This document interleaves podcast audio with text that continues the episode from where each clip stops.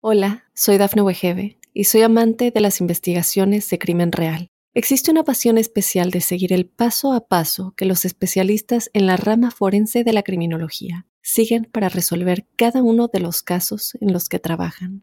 Si tú, como yo, eres una de las personas que encuentran fascinante escuchar este tipo de investigaciones, te invito a escuchar el podcast Trazos Criminales con la experta en perfilación criminal, Laura Quiñones Orquiza en tu plataforma de audio favorita. Óyenos audio. A estas alturas casi todas hemos escuchado que poner a nuestros hijos al frente de iPads, tabletas, celulares y la tele puede ser malo para su salud. Pero la verdad es que al menos que usted tenga un chef, un mayordomo, una señora que limpia, un chofer en su casa y siempre duerma 8 horas y esté bien, bien descansada, lo más probable es que en algún momento esté poniendo a su hijo al frente de una de estas pantallas. En el episodio de hoy hablamos de lo que dicen los estudios y de las reglas que hemos implementado en nuestros hogares. Hola familia, mi nombre es Edith Bracho Sánchez, soy médico pediatra en la ciudad de Nueva York. Y yo soy Evelyn Bracho Sánchez y soy doctora en biomedicina en California. Bienvenidos a Entre Madres y Doctoras, el podcast creado por y para las madres latinas que vivimos entre ser mamás y ser mujeres emprendedoras, en nuestro caso, entre ser madres y ser doctoras. Aquí hablamos honestamente de la locura que son nuestras vidas y de cómo tomamos decisiones para nuestros hijos y nuestra familia basada en los últimos conocimientos de la ciencia y el amor. Así es, y por esto es que además de darles la bienvenida al podcast, les damos la bienvenida a nuestra comunidad de madres Aquí se comparte, más no se juzga y ya con esto nuestro show arranca ya. Recuerden rapidito que aquí les traemos información de salud de manera educativa, pero para problemas médicos deben consultar con su doctor. Y bueno, mi gente, hoy hablamos de un tema que para muchos padres ocasiona un poquito de estrés y hasta sentimientos de culpa a veces. Se trata del tiempo que pasan nuestros hijos al frente de los electrónicos. Uy, uy, uy, así es. Y para empezar, pues por el principio. Vamos a repasar rapidito qué dicen los estudios sobre el efecto de las pantallas en el cerebro de nuestros hijos. Cuéntanos, Eddie. Sí, bueno, bien preocupante, bien preocupante lo que dice la ciencia en los estudios. Una vez más, no los estamos juzgando, ya vamos a hablar, ¿verdad?, de lo que pasa en nuestros hogares, pero sí tenemos que empezar por la ciencia, ¿no? Por lo que dicen los estudios.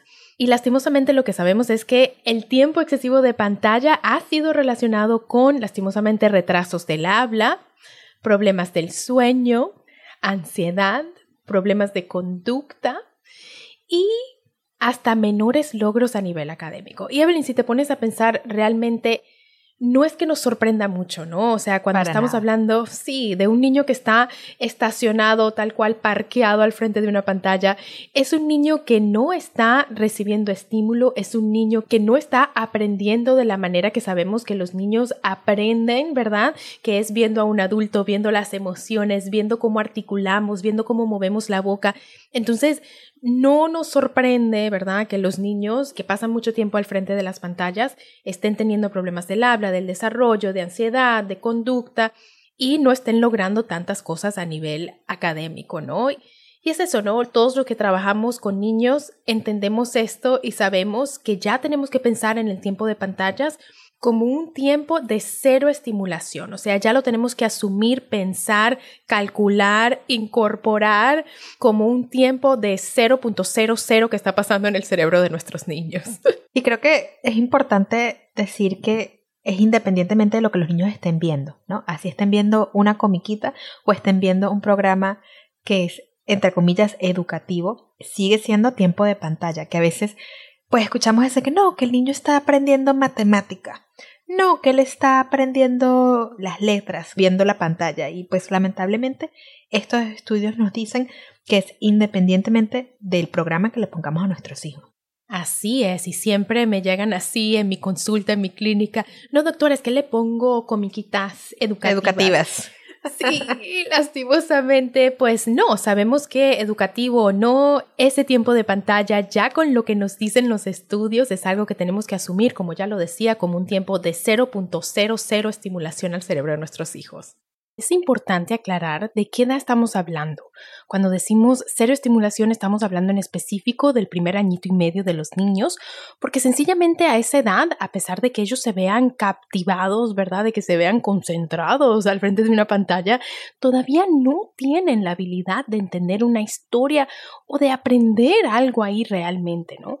Ya después del añito y medio ellos pueden entender más, pero igual la recomendación es a tratar de limitar las pantallas y a tratar de ver con nuestros hijos, si estamos viendo una película, por ejemplo, y tratar de conversar con ellos sobre lo que estamos observando, ¿no? Entonces, en el primer añito y medio la recomendación es no, y ya después de eso la recomendación es hacerlo juntos cuando podamos, pero igual seguimos tratando de limitar el tiempo de pantalla en lo que podemos. Sí, bueno, es preocupante y ojalá yo pudiera sentarme aquí y decirles que sabiendo todo esto, haberlo hablado contigo, haberlo analizado, yo jamás pongo a mis hijos al frente de una pantalla. Pero les confieso que no es así. Vamos a hacer una breve paso, les contamos todo. Recuerden que estamos en las redes como arroba entre madres y doctoras y ahí les vamos a estar compartiendo no solamente fotos del día a día de nosotras, nuestras vidas entre familia, sino tips que a veces no nos da chance de hablar aquí en el podcast. Ya volvemos.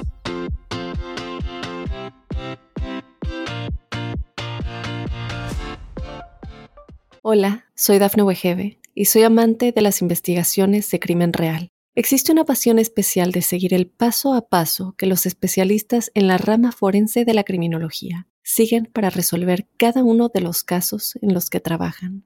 Si tú, como yo, eres una de las personas que encuentran fascinante escuchar este tipo de investigaciones, te invito a escuchar el podcast Trazos Criminales con la experta en perfilación criminal, Laura Quiñones Orquiza en tu plataforma de audio favorita.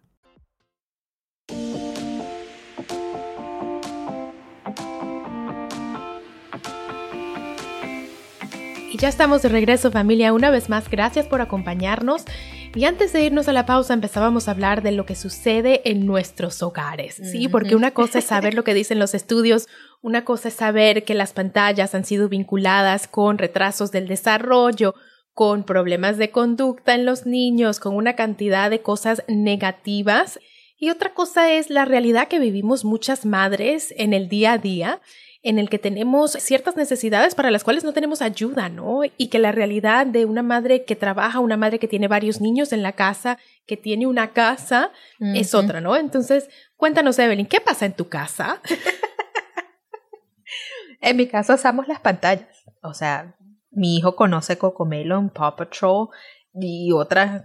Todavía no hemos visto Bluey, pero ahí está. Sé que Bluey existe.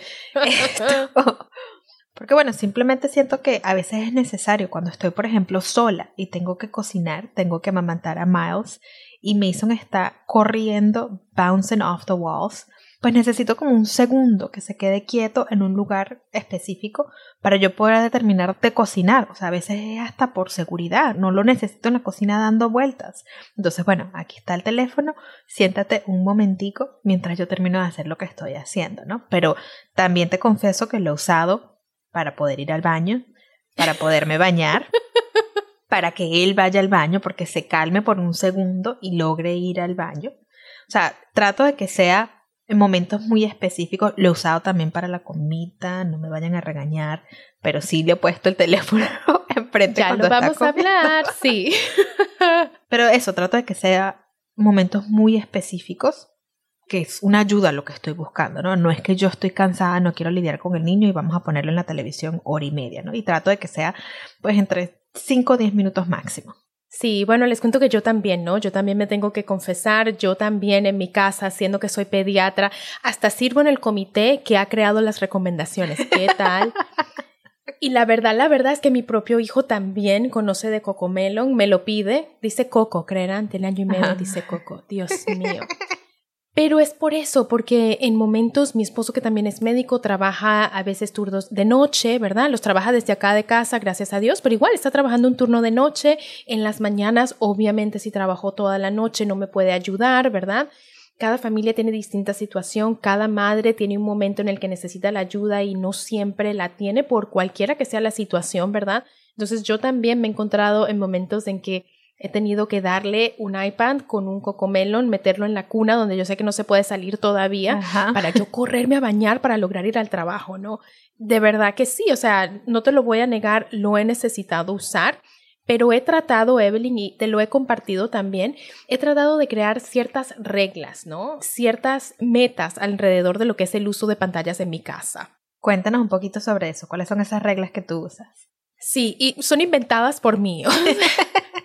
Tal cual las inventé yo, pero es. Bueno, pero son inventadas basadas en la educación, ¿no? Te las inventaste, pero después de que conocieras todos esos límites y todos esos estudios de los que hemos estado hablando.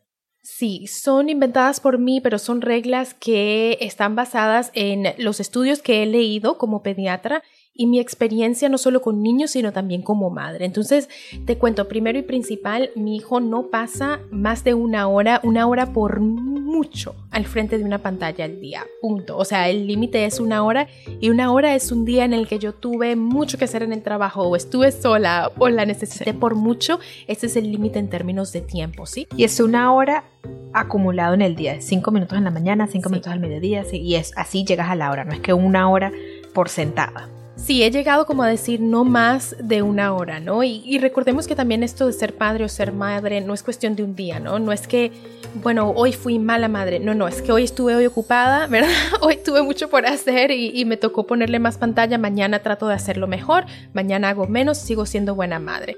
Lo otro que he intentado, Evelyn, es que trato de ser muy, muy cuidadosa con los momentos en los que doy una pantalla. los momentos en los que doy un iPad, un tablet, un celular, prendo la tele. Trato de no hacerlo cuando William Tomás me está haciendo una rabieta, por ejemplo, que es difícil, es muy difícil. Porque ellos entran como en un trance, están en otro mundo donde no se logran regular. Y tú sabes que si los pones enfrente del televisor, inmediatamente se, se acabó se acabó.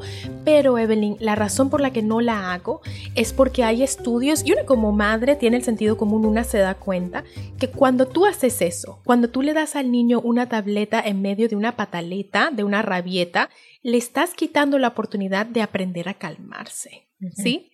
Estás quitando totalmente esa oportunidad de que el niño aprenda cómo me voy a calmar cuando estoy molesto, cuando estoy estresado, cuando he perdido el control, ¿no? Entonces trato de no privarlo de esa oportunidad. Esa es una cosa. Y recordemos también que los niños aprenden por asociación. Entonces, si cada vez que tiene una rabieta le damos la tableta, la próxima vez que tenga una rabieta va a esperar que le demos la tableta, ¿no? O sea, Exacto. ellos aprenden de esa manera, es cómo me fue la vez anterior, cómo lo vuelvo a hacer esta vez para que sea igual. Y me pasa muchísimo con Mason. Mason es como muy estructurado en el sentido de cómo hace las cosas, ¿no? Tú les muestras una vez que, no sé, comimos de esta manera y esa manera es por el resto de su vida. Es muy difícil romper esa asociación. Sí, no, súper importante. Y así aprenden los niños. Es por asociación. Es la razón por la que hacemos rutinas a la hora de dormir. Es la razón por la que hacemos una estructura a la hora de comer. Y hablando de, no es para juzgarte, ni para juzgar a nadie en casa que lo haya tenido que hacer, pero yo trato lo más que puedo de no dar una tableta a la hora de comer, porque una vez más estoy privando a mi hijo de la oportunidad de escuchar a su cuerpo, estoy embobándolo, estoy hipnotizándolo. A la hora en la que yo realmente quiero que él preste atención a su cuerpo, ¿no? Y que él me diga, no, ya me llené, o quiero más. Y mi hijo me lo dice. y eso es lo que Una de sus primeras palabras es más. Y eso fue una de las cosas que para nosotros fue muy, muy difícil, porque Mason en realidad le cuesta la comida. Eso ha sido un tema con nosotros y ya lo estaremos hablando más adelante, pero sí cuando lo he hecho es porque no desayunó bien, no merendó bien, no almorzó bien, ya estamos a la hora de la cena, son las 7 de la noche, hora en la que él debería estar acostado y todavía estamos peleando con la comida. Entonces llega un punto en el que decimos, ¿sabes qué? Aquí está Paw Patrol necesito en este momento que te quedes embobado y comas para que tengas algo en el estómago, que obviamente sé que no está bien, pero sí lo hemos hecho, obviamente, sí nos ha pasado. Y Evelyn, una vez más, ser padre, ser madre no es cuestión de un día, ¿sí? Un día tuviste que hacer eso, un día te viste en la necesidad como madre, no es recomendado porque es bueno que los niños aprendan a escuchar a su cuerpo, que si hoy no quiso comer nada, que bueno, ni modo, se acueste si mañana se pare con bastante hambre. Y que aprenda las consecuencias, exacto. Sí, pero al mismo tiempo, sabes, es cuestión de mañana lo tratamos de hacer mejor. Hoy hicimos esto, mañana lo tratamos de hacer mejor. Entonces, bueno, en resumen, no doy pantallas cuando mi hijo está comiendo, tampoco doy pantallas cuando mi hijo ha hecho una rabieta y tampoco lo dejo pasar más de una hora al día por mucho. O sea, yo trato de que sea el tiempo de pantalla cero, en un día ideal, en un día en que Eddie está descansada, un día en que Eddie tiene ayuda. Mi hijo no ve una tableta, mi hijo no ve televisión, mi hijo no ve celular. En un día en que la necesité y la tuve que dar porque soy humana, no pasa de una hora, ¿no? Ese es como el resumen. Y sabes que también que creo que a veces tenemos que acordarnos que nosotros enseñamos con el ejemplo. O sea, yo no le puedo decir a mi hijo, no vas a ver comiquitas, no te voy a sacar la tablet y saco mi celular. Y yo estoy viendo Instagram o estoy viendo Facebook o estoy hablando con alguien más. O sea, seamos también conscientes de lo que le estamos enseñando a través de nuestras acciones. Si yo te estoy diciendo no hay tablet, tampoco hay celular para mí. O sea, ahí viene la autoevaluación. Tampoco hay pantalla para mí como adulto. Muy importante. Así es.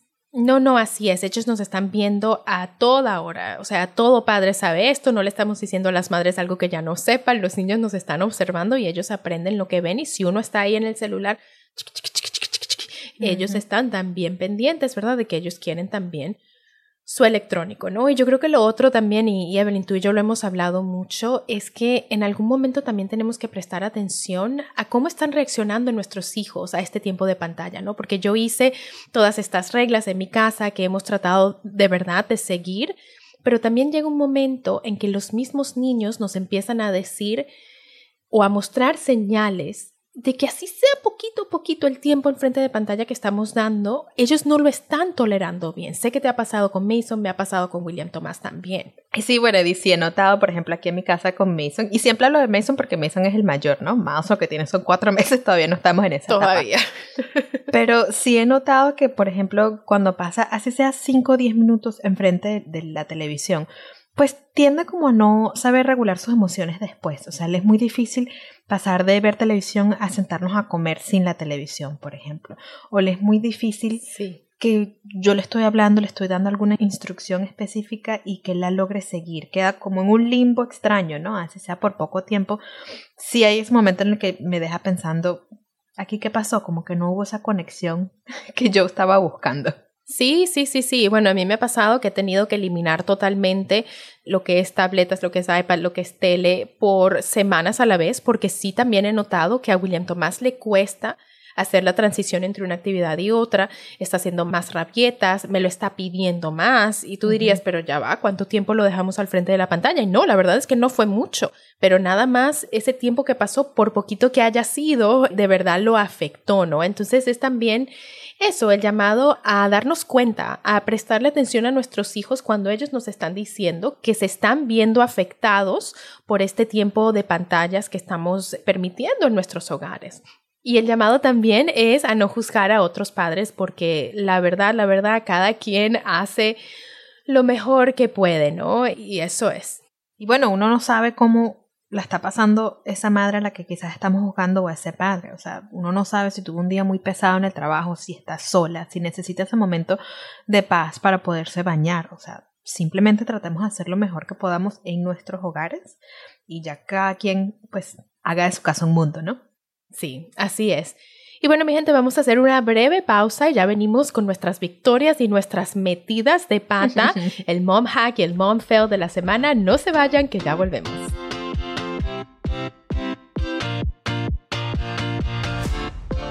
Hola, soy Dafne Wegebe y soy amante de las investigaciones de crimen real. Existe una pasión especial de seguir el paso a paso que los especialistas en la rama forense de la criminología siguen para resolver cada uno de los casos en los que trabajan.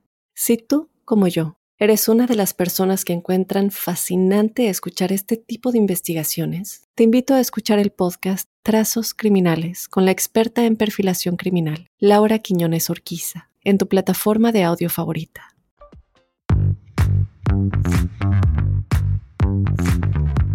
Y ya estamos de regreso, hemos llegado mi gente al segmento de nuestro programa donde cada semana nos celebramos y donde compartimos nuestras metidas de pata como madres sin juzgarnos. Muy importante el que aquí no se juzga. Recuerden que encuentran fotos y videos de nuestra familia y de muchas otras cosas más en las redes y nos encuentran como Entre Madres y Doctores, arroba Entre Madres y Doctores. Así es, y bueno, vamos primero a compartir nuestro mom hack de la semana, el momento en el que tal cual nos sentimos que hackeamos un aspecto de la maternidad, o sea, lo desciframos y ganamos, aunque sea por un ratito. y esta semana el mom hack, hashtag mom hack, se los traigo yo. Les cuento, no sabía, mi hijo ama, pero ama comer cositas en pinchos. Lo descubrí porque le di unos pinchos de pollo y vieran cómo se los comía. Voy a poner el videito en las redes de Entre Madres y Doctoras. Feliz de la vida lo agarraba y Y después dije, vamos a ver qué pasa si yo le pongo un pimentoncito, ¿verdad? En este pincho, en este kebab, como se dice en inglés, ¿verdad? Y lo probó, comió y ahora digo, bueno, de vez en cuando un vegetalito en pincho, mis amores, para que él coma de todo un poquito, porque la novedad, yo no sé hasta cuándo me va a durar esto, pero por ahora lo logré, comió y así vamos a seguirlo haciendo. ¿Sabes que Cuando se le acabe la novedad del pincho, pon la comida en la bandeja para hacer cupcakes, que tiene diferentes huequitos. También la novedad del tema. Se lo pones en las cuatro esquinas y vas a ver como que, ¿dónde está el pollo, Mason? Y aquí está el pollo. ¿Y dónde tienes el pimiento? ¿De qué color es el pimiento? También. Ay, chicas, bueno, ahí les va. Dos por uno de Mom Hack esta semana, dos por uno. y bueno, mi gente, lastimosamente por cada Mom Hack existe un Mom Fail o una metida de pata, porque bueno, aquí somos honestas, ¿no? Y esta semana el Mom Fail se los traigo yo que también tiene que ver con la comida. Ya hemos hablado de que Mason le ha estado costando un poco la comida y creo que en parte somos responsables nosotros como padres porque tendemos a que él no come y le recordamos, pero un poquito más, pero otro bocado. Pero ayer te gustó el pollo, ¿por qué no te lo quieres comer hoy? Acuérdate que a ti te gusta mucho la pizza, cómete un pedacito más de pizza. Y yo creo que como que lo saturamos, ¿no? De tanto recordatorio. Creo que tiene lo que en inglés le decimos reminder fatigue. Que como que se me queda viendo y que, a ver, no, o sea, no voy a comer. deja de rogarme, ya. No quiero. Pero imagínate tú si nosotros como adultos fuéramos a comer en un restaurante y tenemos el mesonero al lado. Pruébalo, pruébalo. ¿Te gusta? No. Y probaste por un tubo. Por favor, le digo, amigo, ya, quítate. Pues déjeme en paz. Lo mismo creo que le está pasando a Mason, ¿no? Y nos tomó un tiempo darnos cuenta de eso y bueno, ya vamos en recuperación, pero es muy difícil simplemente ponerle el plato enfrente y decirle, aquí está tu comida y ponernos a hablar de otra cosa. Sí, pero sabes que cuando les damos chance, ellos poco a poco sí comen, sí la agarran, sí participan, pero a su ritmo. Y sabes, es algo que siempre como pediatra le digo a las madres, es como que tu hijo quiere le gusta y disfruta tu atención. Entonces, si él sabe que cuando él dice que no, tú vas a estar ahí, pero mi amor, pero abre la boquita, pero una cucharadita más. Una cucharadita, el avioncito. El clásico avioncito. Si ellos, si ellos saben que diciendo que no logran eso en ti, se vuelve ese ciclo, ¿no? De no, abre la boca, no quiero, por favor. Y le estamos negando una vez más la oportunidad de aprender y de escuchar a su cuerpo, ¿no? Empezamos a decirle a Mason, Mason, tienes que escuchar a tu cuerpo. Entonces ahora me dice, mami, no quiero comer, estoy escuchando a mi cuerpo. Ay, ¿qué tal este Mason? Es que de paso es bien inteligente. Vamos a hacernos un videito de eso también, Evelyn, para que lo pongas ahí, Mason diciendo que está escuchando a su cuerpo. Estoy escuchando a mi cuerpo. No te digo yo, no te digo yo. Pero bueno, ese mom fail que Evelyn nos comparte hoy, yo creo que es un mom fail que todas las madres hemos cometido, por el que todas hemos pasado, porque realmente una como madre ver a su hijo que no está comiendo, que se va a acostar con la barriga vacía, es, es tan difícil, pero hay que dejarlo ir y poco a poco dejarlos que ellos mismos se regulen porque sí lo pueden hacer. Y bueno familia, esto es como ya lo hablamos, un judgment free zone, zona de cero juicios, así que ustedes también nos pueden compartir sus mom hacks y mom fails de la semana y aquí los estaremos compartiendo cada viernes. Recuerden, como siempre, lo pueden hacer en sus posts de Instagram. Nada más tienen que usar el hashtag momhack o momfail y etiquetarnos, hacernos el tag arroba entre madres y doctoras. Y una vez más, ojalá sí lo suban para saber que no estamos solas en estas victorias que estamos celebrando y en estas metidas de pata. De las cuales estamos aprendiendo. Sí, de las cuales estamos aprendiendo. y bueno, mi gente, con esto hemos llegado al final de este episodio de Entre Madres y Doctoras. y al final de la semana porque hoy es viernes. Felicidades para cada una de ustedes y felicidades para nosotras mismas también por sobrevivir y triunfar en una semana más en esto de la maternidad. Si les gustó este show, si se relajaron, si se sintieron identificadas, mándeselo a una amiga, a otra mamá por el WhatsApp o por un texto. Compartir es súper fácil y nos ayuda a que más y más mamás encuentren nuestro podcast. Así es, una vez más, gracias por escuchar. Nos vemos el próximo viernes. Pero mientras tanto nos vemos en las redes sociales. Entre Madres y Doctoras es una producción de LTR Media y es distribuido por Óyenos Audio de la cadena Mundo Now. Un abrazo y hasta la próxima.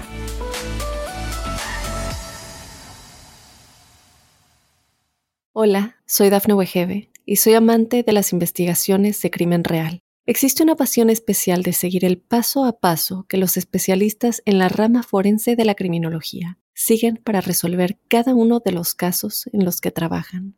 Si tú, como yo, eres una de las personas que encuentran fascinante escuchar este tipo de investigaciones, te invito a escuchar el podcast Trazos Criminales con la experta en perfilación criminal, Laura Quiñones Orquiza, en tu plataforma de audio favorita.